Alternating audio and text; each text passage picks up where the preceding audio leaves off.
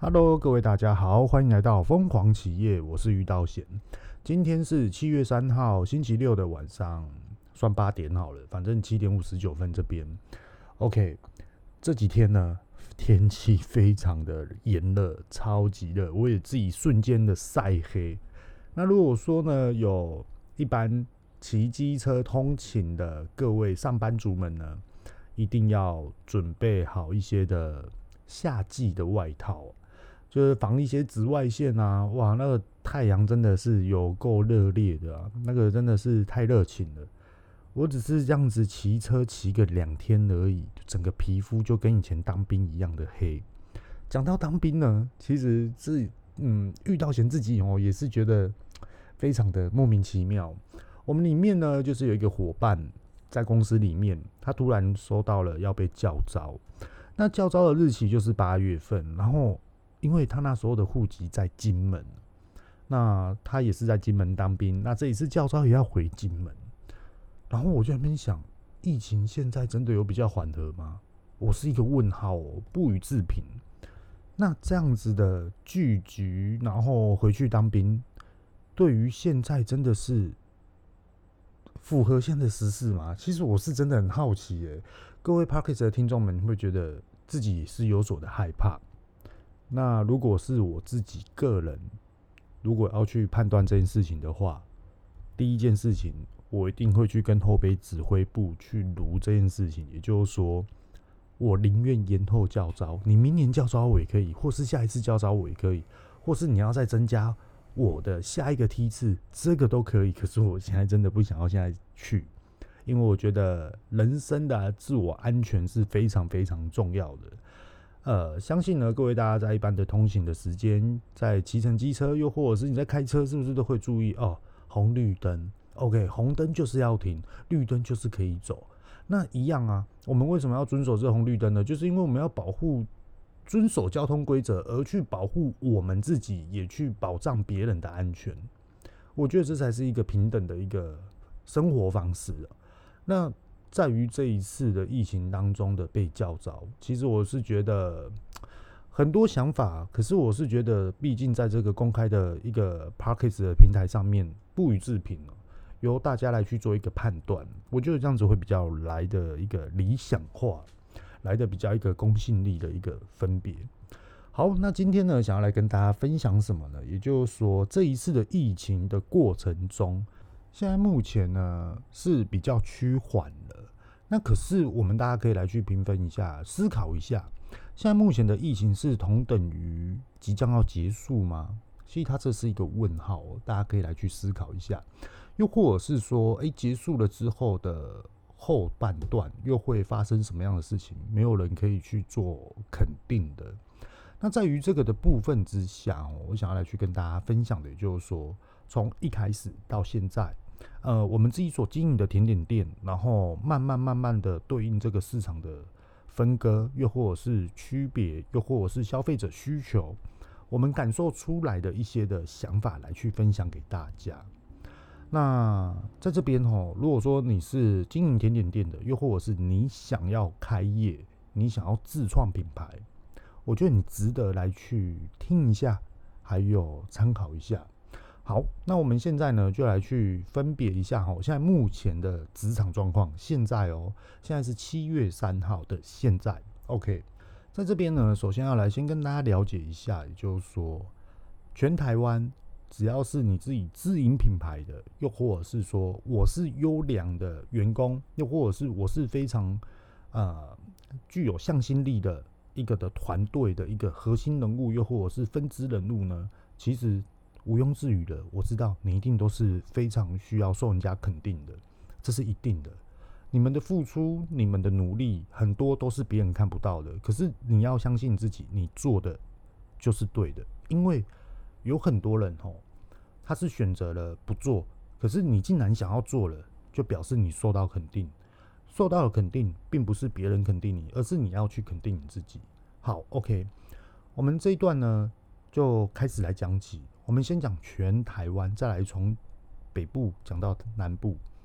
其实全台湾现在目前里面有很多人，他是属于保守的心态，所以说遇到这一次的状况，为了要保守，所以说呢，选择了先退，以退为守。那以退为守的情况之下，也就是说先歇业，并不是倒闭哦，是歇业。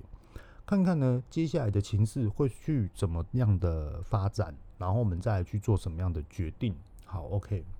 那另外一种呢，也就是说，呃，我们现在呢，我们不能停业，因为公司里面员工太多了。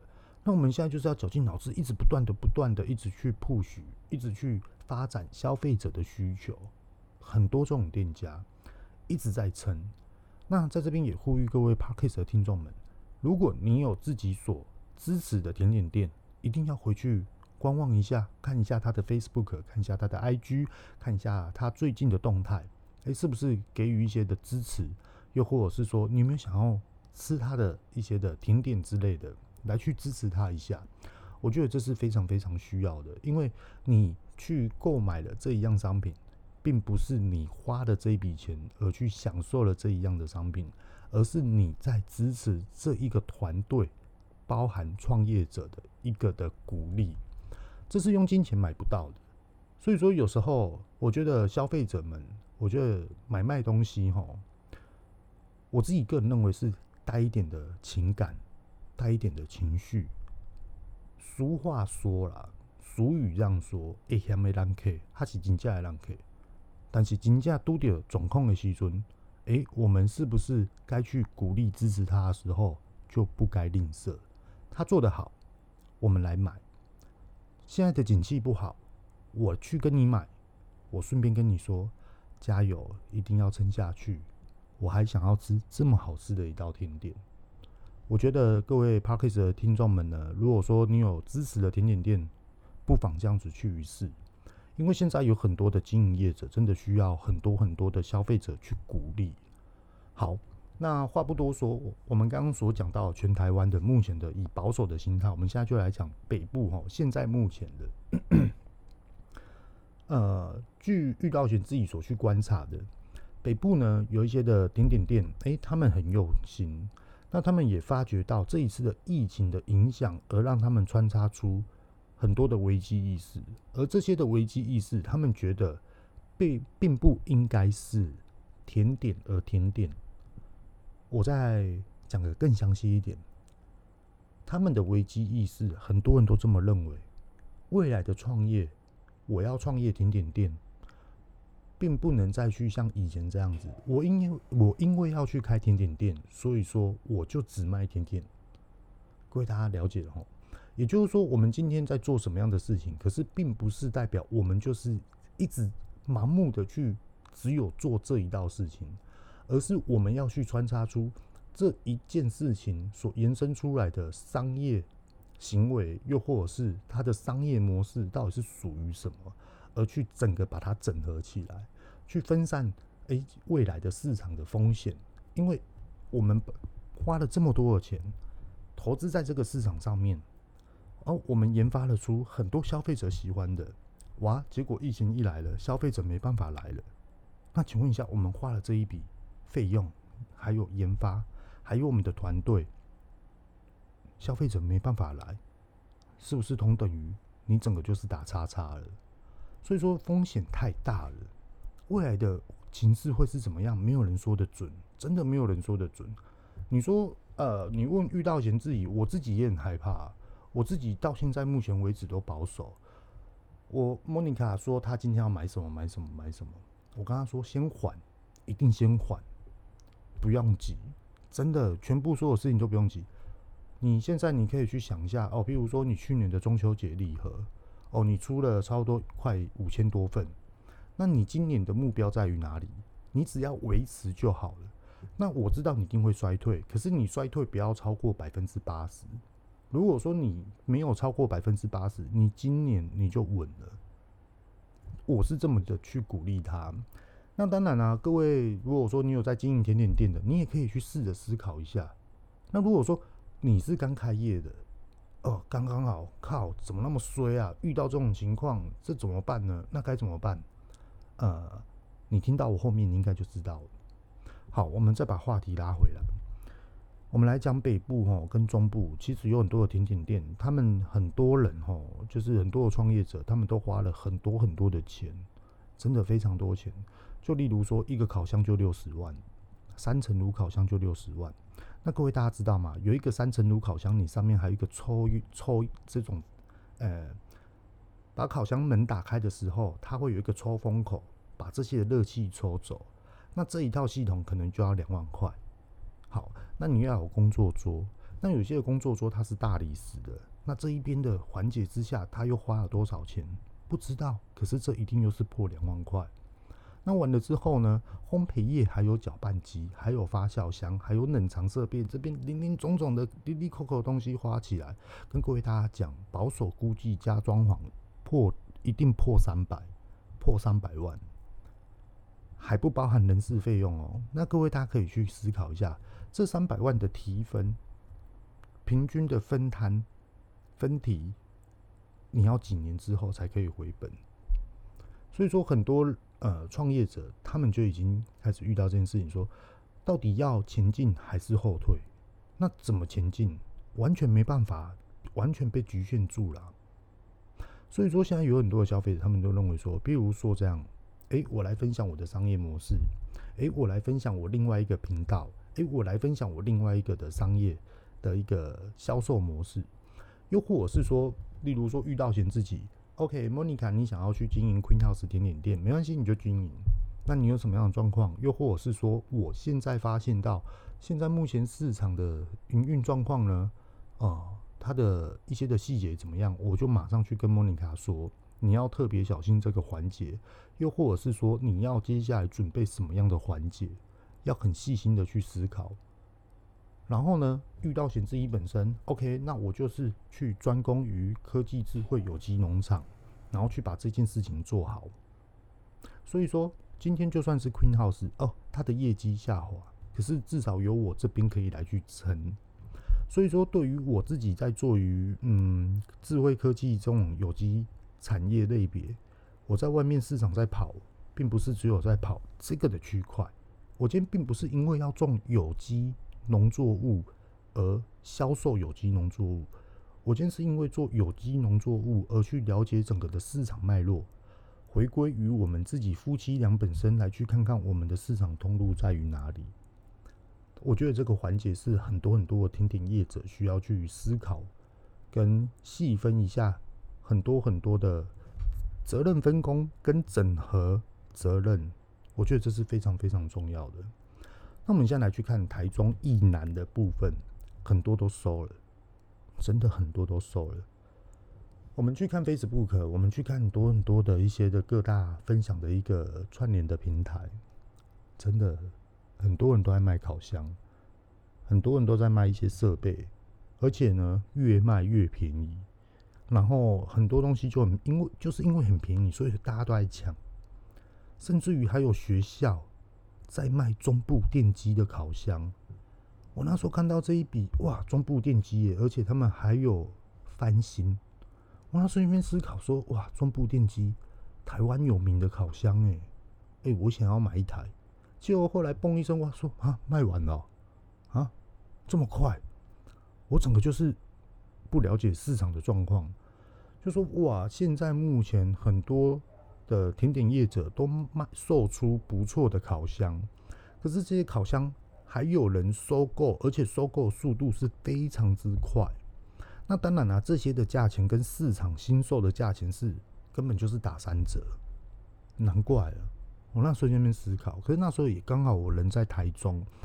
所以那时候也是反应不过来，那时候还在接洽其他的客户，所以说那一笔的烤箱我就没有直接把它买下来。其实到现在目前为止，自己遇到险哦，也蛮后悔的。好，这题外话，那我们现在就来去分享哦一件事情，就是说甜点业跟消费者的心态，我觉得这是一个非常重要的一个环节。呃，各位大家都知道，就说，哎，现在很多人都是分流上班。又或者是说呢，很多人都在居家上班；又或者是说，呃，很多人就是直接就在家里了，然后照顾小孩。他们想要去吃外面的好料，可是就变成说，啊，现在店家啊很多都是暂停营业啊，又或者是分流，因为分流上班的关系，所以说他的的很多的商品都没出了，那他们主要商品才有出。那甚至于呢，是蔬菜，有机蔬菜卖得很好，又或者是海鲜啊、肉类啊这些等等都卖得非常好。那很多的消费者，他们一开始就是，哎、我一直买，一直买，然后现在的冰家里的冰箱呢，现在都还有菜，可是吃一吃呢，他们就想说，哎、想要吃面包，想要吃甜点，怎么办？于是呢，有一次礼拜六下午，我跟莫妮卡一起去外送，我开车，然后开到了一个定点之后，他就下车。然后就开始分装货，然后就是交货给客人。就那一次呢，顾客他的意思是这样子，他是说谢谢我们把这个甜点的商品送到他家。那也谢谢，就是说到现在目前为止的疫情状况，你们都还有提供服务，甚至于服务得更好。然后他自己也是蛮感动的。那其实我听这个顾客讲。他不是一个老顾客，他也不是一个我熟识的顾客，他是后买后来加入我们的 Queen House Light 的一个顾客。我自己听里面听到这句话的心里面的想法是觉得感同身受，你知道为什么吗？因为我今天在呃科技农场，我今天肚子饿了，OK 啊，我吃饭都很奇怪，我早餐没有在吃，然后我只要做到，通常都是两点后。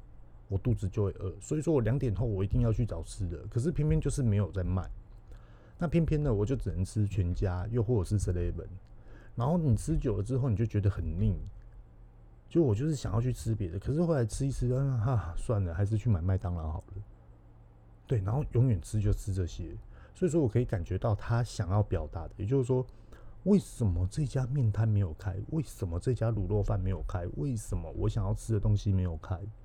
然后就会造成一种今天的很努力的工作状态，结果就是因为吃东西呢，整个就是靠心情超差的、超堵然的。为什么我想要吃这些东西就没有呢？就很生气，就这种感觉。所以说，呼吁很多的甜点业业者，也就是说，我们今天呢、有时候你要去做一些的，因为疫情的关系，逼迫你一定要去做外送嘛，又或者是说，逼迫你。一定要去做外送才会有生意的情况之下，你又不愿意去做，那你觉得你的消费者又会怎么来看待这一件事情呢？是不是觉得要购买你的商品的门槛就越来越高？我们穿插一件事情哦，我们这几天在聊一件事，也就是说有一个非常知名的一个意大利料理的一个师傅，一个主厨，然后也是国外回来的。那他做一个便当啊，也是差不多一千四百块，非常非常贵，一千四哦一个便当。那你现在要吃他的便当呢，也就是说你要提前预定。那你预定了之后还不见得会有，因为他们就是慢慢的排单，谁先来谁先出货，一天有多少量，我就是供应这些。OK，那我们来去思考这个商业行为，它是求稳定，它真的是求稳定，而且。这个稳定是品质稳定，并不是营收稳定。也可以说，因为品质稳定的相对情况之下，同等于叫做收入稳定。可是它没有办法去营造出更多的一个的品质项目出来，又或者是更多的一个的营收项目出来。所以说它是穿插的。各位 Podcast 的听众应该听得懂我现在要表达的这一句话吧？假设说我们今天自己自创的一个甜点品牌。它全部通通都是纯手工的。好，例如说中秋节要来了，我们现在要捏蛋黄酥，你蛋黄酥全部都纯手工的。你今天如果接到一万颗的订单，你要怎么做？你没办法做。对，你甚至于哦，我已经接到一万颗了，我要停单了，我不能生产了，我不可以过度了，不然我真的会累坏，我真的会爆肝。那正所谓的，也就是说，你今年的中秋节的业绩就是限量于这一万颗的业绩里面。那我们再来去看嘛，你一万颗里面，你的一颗卖多少钱，你的总营收就出来了。那你的总营收出来之后，千万别太靠近哦。这个总营收并不代表真正就是你自己所可以花的钱，你还要扣掉成本，你还要扣掉很多很多的零零总总的一些的琐碎的一些的金钱。所以说，你就可以来去思考说，诶，我们现在这样子做到底是好与不好？所以说，有很多国际上的一些企业化，为什么他们要变成是一个半自动，又或者是全自动？也就是说，诶，我一直供应你，你订单进来我就供应你，而且我们的品质没有跑掉，这才是创业者最高最高思维。那你要全部自动化之前，你就要先做好管理，在做好管理之前，你就要有很多的商业模式的经验。在商业模式的经验的之前呢，现在都是回推的话题哦。你就是要失败好几次，你有没有多？你有多少的本钱可以去接纳你的失败？这就是创业的最根源、最根本。讲到这边呢、各位想要创业的，又或者是你现在创业的人呢，呃，你听到了这我刚刚所讲的，会感觉到好像很简单的话，我跟你讲，这就错了。这件事情完全根本就是不简单，而且。你发生的错误，你要很坦然的去面对，你要马上把它拿出来，马上做改进，而且你要用最短的时间来去做改进，而且你的记忆力要很好，下一次不能再犯这种错误，你才能慢慢慢慢的去把公司的里面的一个内部系统把它健全的建立起来。那它有多难呢？我就举一个例子给大家听好了。啊，我们以前哦有一个呃主管啊。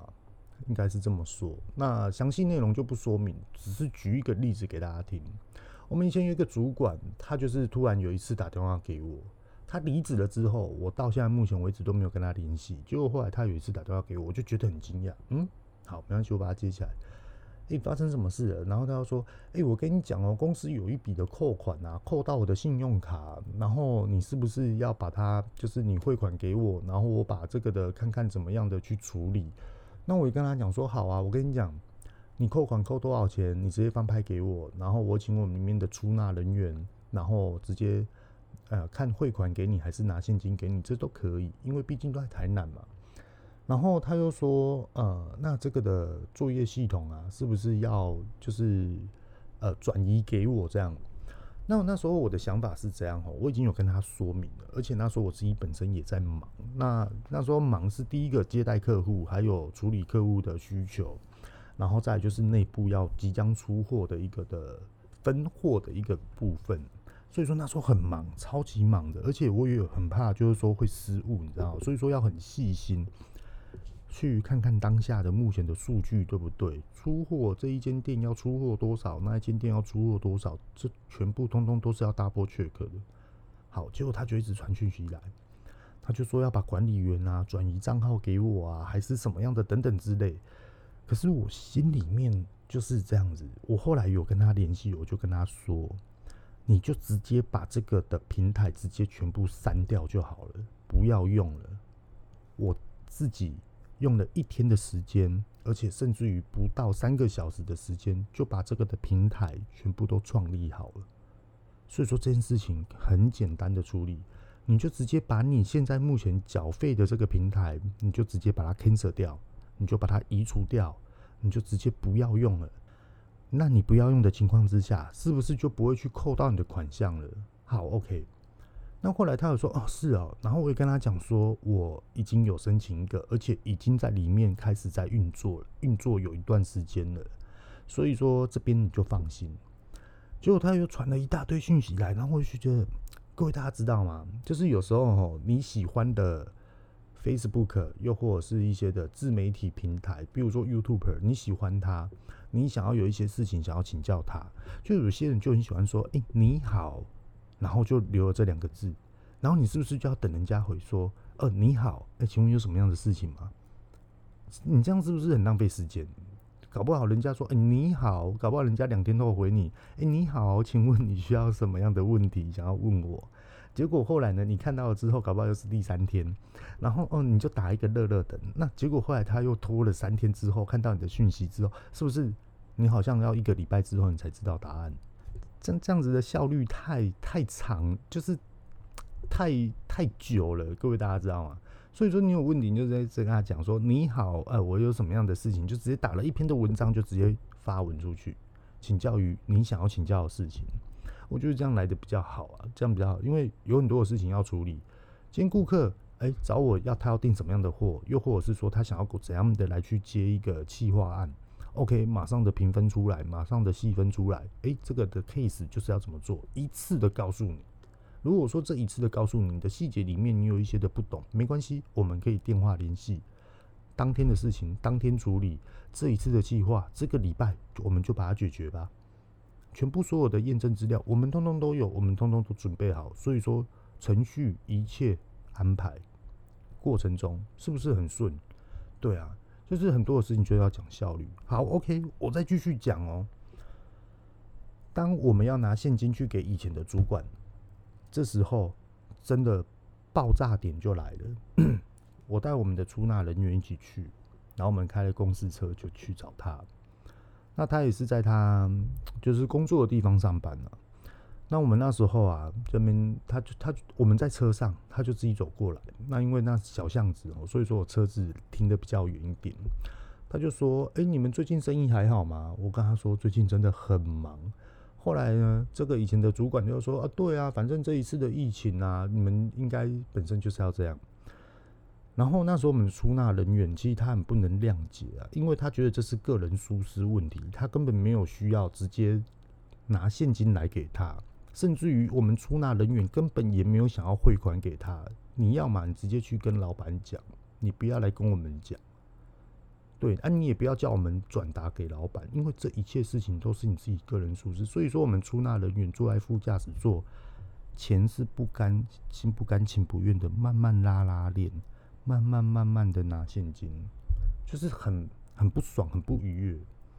就后来以前的主管他也看到了嘛，他他也不爽啊。然后我就坐在驾驶座，就当中间人。反正事情呢，就是很简单的处理。你今天你要的是拿你被扣款的现金，我拿给你。你要问我什么，我也可以诚实告诉你。因为很多的立场情况之下，我只要认真的回答你，你全部通通失利。呃，怎么说呢？他那天就问我说：“我们现在目前的市场状况好不好？”我也大概大概的诚实的跟他讲。后来他说：“那你们家里面的状况好不好？”我就直接跟他讲说：“我们现在目前已经做到什么样的程度了？”结果他听到了之后，他整个傻眼。以前他做不出来的事情，我们全部都成功；以前他失败有遇到的问题，我们现在都没有这些的问题。甚至于我们要做到很多很多的类别的一个管制点，我们全部通通都受到认证了。所以说，他自己听到了之后，他也是自打嘴巴，然后就反正就是说实话，也不关他的事啊。那你不也不关你的事，你干嘛问那么多？就是这样，各位大家懂吗？就是有那种。跟各位大家闲聊，就是有那种哦，你想要敌对我啊，我坦白跟你讲啊，我也没有想要敌对你啊，结果后来我讲完了之后，你就自己自打嘴巴。那这种的情况之下，是不是你就是认为你自己本身就是很厉害，你的地位就是跟人家不同凡响，所以说没有人可以去攻击你。可是万万没有想到，就是说我也只是把事实上的告诉你之后，结果你更小灯小气，会不会有这种的状况？对，啊，不要去当这种人。真的，因为有很多，其实那时候我讲的已经很保守了，我只点一下点一下啊，你也不要这样子那么过分。我们人都来这边，讲好听一点，我拿现金给你，顺便来看你；讲难听一点，来这边拿现金给你，是看你现在做过得多么的拉差。各位大家懂了吧？这句话是讲得很深、很重、很有攻击力，可是讲难听点，真的是这样。就看我们去现场要用什么样的心态。你好好的跟我讲，你好好的去问这一段话，你好好的去做市场的人为，你也要做狼，你也要恭维。好，我得好好跟你讲。啊，你那不要恭维，拍手我走去改点甲死，就是这样子啊。在现在目前的公司里面，每一个人都是创业出身的，每一个人都是创业有成而去扩展新的公司，而去聚集在一起。做这件事情，那你自己本身是具有这种代表性吗？如果没有的话，是不是？诶、我们有时候可以去很虔诚的去问别人：诶、你怎么做的？诶、你怎么了解的？诶、你怎么去解决这件事情？我总不能很很笼统的说：哇，你怎么那么成功啊？哇塞，你开一台福特野马好厉害哦！哇塞，你开 BMW 好厉害哦！哇，你开奥迪耶，搁再去啦！会不会太笼统啊？对啊，你知道吗？真的有 sense 的人，真的哦，各位大家可以去看很多很多的一些商业平台。如果今天很有 sense 的人，他会说这件事情很难。我一开始遇到什么样的事情，而我怎么样的去解决，而我那时候多么的低潮，那我那时候的团队有谁，而去帮我处理这件事情？还有就是我们后来决定了研发出什么样的一个作业系统，所以说才去突破这一次的难关，这才是一个核心状况。那如果说 sense 不够高的人，他永远就说哦，创业其实说难不难，说简单不简单呐、对啊，就是一个时机点呐、然后反正你就是认真做嘛，对不对？那我们的商品就是不错啊，所以说消费者喜欢呐、啊。sense 不够高的创业者，他就会这么想。我们来去看嘛，伊隆马斯特他失败几次，人家在笑他的时候，他怎么去做？他也只是关起来门。诶、这件事情我们到底怎么该怎么处理呀、啊？诶、这一定要成功啊！到底哪一个细节不对啊？亚马逊，OK，一开始没人鸟他，结果后来做起来了，每个人把他当做神一样。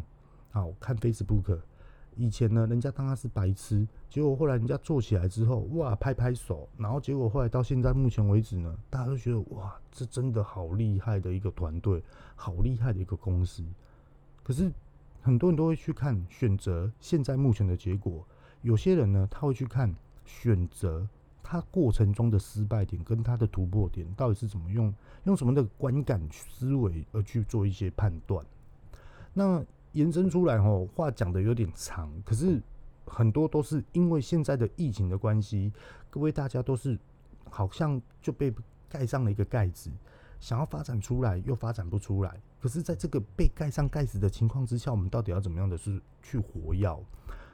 呃，举一个例子啊，各位大家都知道，说外送平台现在的生意都非常好啦，熊猫啦，还是 Uber Eats 啊，这些等等的，又或者是计程车大车队这种的外送都很活跃。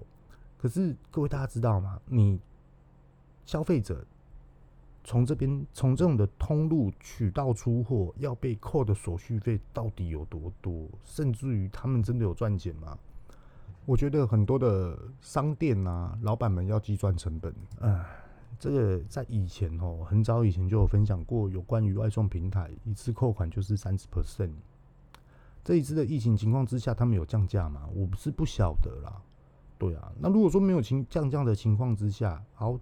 各位店家还是一样这样子被扣款百分之三十，哎，他只剩百分之七十的获利，百分之七十里面的获利要扣掉水电呐、啊、食材成本呐、啊、人事成本，请问他剩几趴？有两趴就脱销了，真的，因为还有耗损。各位大家可以去细算看看。那在这一次的疫情之下哦，我自己个人认为是这样子，大大的跟大家分享。因为这种是不用钱的，反而是最贵的一个经验值。我自己个人认为，这一次的疫情而去会去购买你品牌的消费者，真的就是你的顾客，真的就是你的公司资产，真的就是你未来的一个所要去关心的，跟更用心的去服务好这些的顾客。我自己个人是这么认为。因为我觉得在疫情的情况之下，虽然说我们自己有做到外送服务，可是他不见得要跟我们买啊，他不见得买了之后还要跟我们说谢谢，他也不见得买了之后还要跟我们说谢谢你们，还可以帮我们外送这些的甜点，让我们在家里可以吃到这一样的商品，让我们感觉很轻松、很开心。我觉得他没有必要去这样子讲，可是为什么消费者他会来这样讲？第一个，他没有必要来去巴结你店家，他可以去选择其他家。可是为什么他们就是要来买？所以说很多的方向跟目标，我们是不是更要去反馈于这些的消费者，更加的服务好这些消费者？我我觉得这是非常非常重要的。有很多的大型的连锁的品牌，譬如说。我在台湾有开，新加坡也有开，香港也有开，大陆也有开，布局整个的地球好了。那在地球，它面临到了这一次的疫情影响，那到现在目前为止呢，他们只知道说，哦，我现在要怎么样的来去创造营收？我现在到底要怎么样的来去做好？我怎么样来去营运好我的品牌？可是很少人会去思考说反向思考，从消费者的定位来去看待，现在目前为什么要来销售？你要来购买你的商品呢？不是销售，是购买你的商品。我觉得这是要去好好思考跟用心的一个点，真的是这样。就例如说，即将要中秋节了，那莫妮卡她现在目前也都准备好了，她不止。食材跟一些的成品已经准备好了，甚至于有很多的硬体设备也都陆续的准备要进场。所以说，我觉得这一次要好好的去了解一下消费者的需求。我觉得，在一个情势非常不乐观的情况之下，越要去做好这一件事情，我觉得这是非常非常重要的。分享给各位正在经营甜点，又或者是烘焙业，又或者是你是食品业的。可以去从这个的这种的观感来去思考，为什么消费者要来买你的东西？为什么消费者要来讲这一句话来去鼓励你？那当然也呼吁有很多的 Podcast 的听众们，你有自己喜欢的一个的食品的一个品牌，嗯，不要去吝啬，适时的去鼓励他们，我觉得这是非常非常重要的。那。另外一点呢，是听到同行业者啊，然后他们就是在来的群组上面就在那边分享，然后我有回复给他们，我是跟他讲说，要以一个乐观的跟一个正面的方式来去看待这件事情。事情的由来是这样的，也就是说，因为疫情的关系，很少消费者去甜点店买东西，甚至于他们也关闭了内用。所以说，他们现在就仅提供外带。可是他们呢，本身的店家就是，呃，那时候都是内用的消费者为主，外带的为辅。所以说，外带呢的量比较少。那突然要以外带为主的去供应，他们的业绩冲不上来，这是他们现在目前所遇到的状况哦。结果后来呢，他在群组上面呢就留说，现在的很多的消费者啊，他们都直接去网络上购买食材回家自己 DIY，又或者是说呢，在线上购物呢购买了一些的烘焙设备啊，居家烘焙设备，然后回家自己在那边 DIY。所以说他觉得未来的甜点市场会非常非常的不乐观。但我自己的看待是这样子，我是觉得还好，还 OK。呃，讲的比较理性一点的是这样子吼，乐观一点、客观一点的是这样。我今天我是消费者，我今天我有小孩子在家，我小孩子他就办没办法去上课了，而我在居家工作，我在家里一边工作一边照照顾小孩的情况之下，小孩子也要找事情做啊。那找事情做，不如来做一件有意义的事情，也就是我们大家一起来做甜点吧，搅拌搅拌，又或者是加什么面粉，加什么糖，然后该怎么样，然后我们大家一起来做，是不是家庭和乐的一个的氛围？所以说，我是觉得在以这种的情况之下，不见得就是消费者淘汰甜点市场，又或者是说，哎、一个妇女哦，原本她是上班族，结果后来受到疫情的影响，待在家里，她也是要找事情做啊。他总不能每天这边看电视吧，然后就在那边当个黄脸婆，每天整理家也不太对吧？他应该也是要找一点乐趣。于是呢，他可能在家学做布丁，学做马卡龙，学做什么样的基本的功夫甜点，这当然是好的啊。那当然呢，也是因为这样子，所以说创造出有很多的居家甜点开始出来做销售，这也是对的啊。因为他觉得他自己做的好吃，所以说他想要出来自己也创造另外一份的营收。他也不见得认为说我的营收会很好，可是他抱着有希望的一个机会来去做这件事情。所以说本质是没有错误的，方向也没有错误的。那如果说我们今天是自己自营品牌的，而去担心这件事情。倒不如来去反思我们为什么你那么害怕这件事情？是不是你牌你的品牌价值没有做足？又或者是说你的商品的定位没有做足？又或者是你的消费者对你来说是一个怀疑、有所矛盾的一个论点来去看待你这个品牌？所以说有时候要来去反思我们自己的行为跟我们的自己的一些的程序是不是有一些的目标方向有所错误？那其实目标方向跟心理思维是有所关系的哦。也就是说，各位大家知道吧？什么样的人做什么样的商品，什么样的人做什么样的事业，什么样的人什么样的思维而去规划出什么样的事情。那其实也并不代表什么样的人哦，然后他就是一律不变，他就是只会做这件事情，因为人是会变的。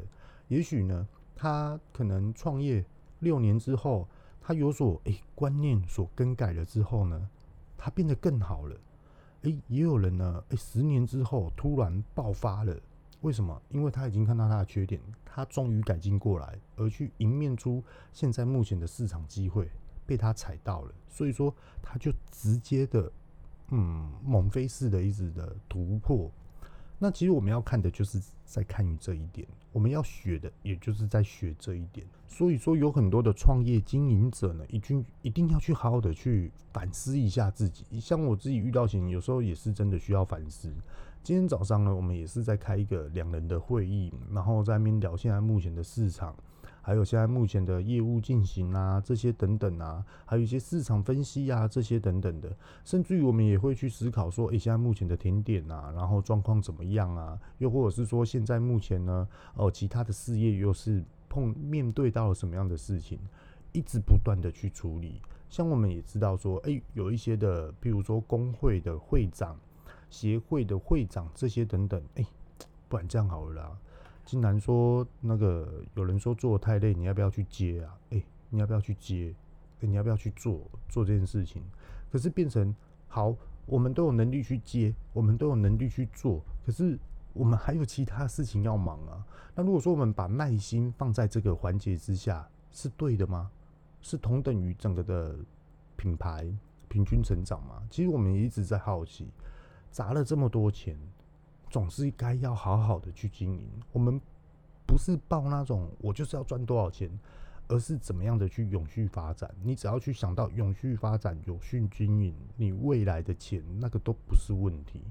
因为很多的创业，很多人都是以钱为定调来去做一个生存，这是初期。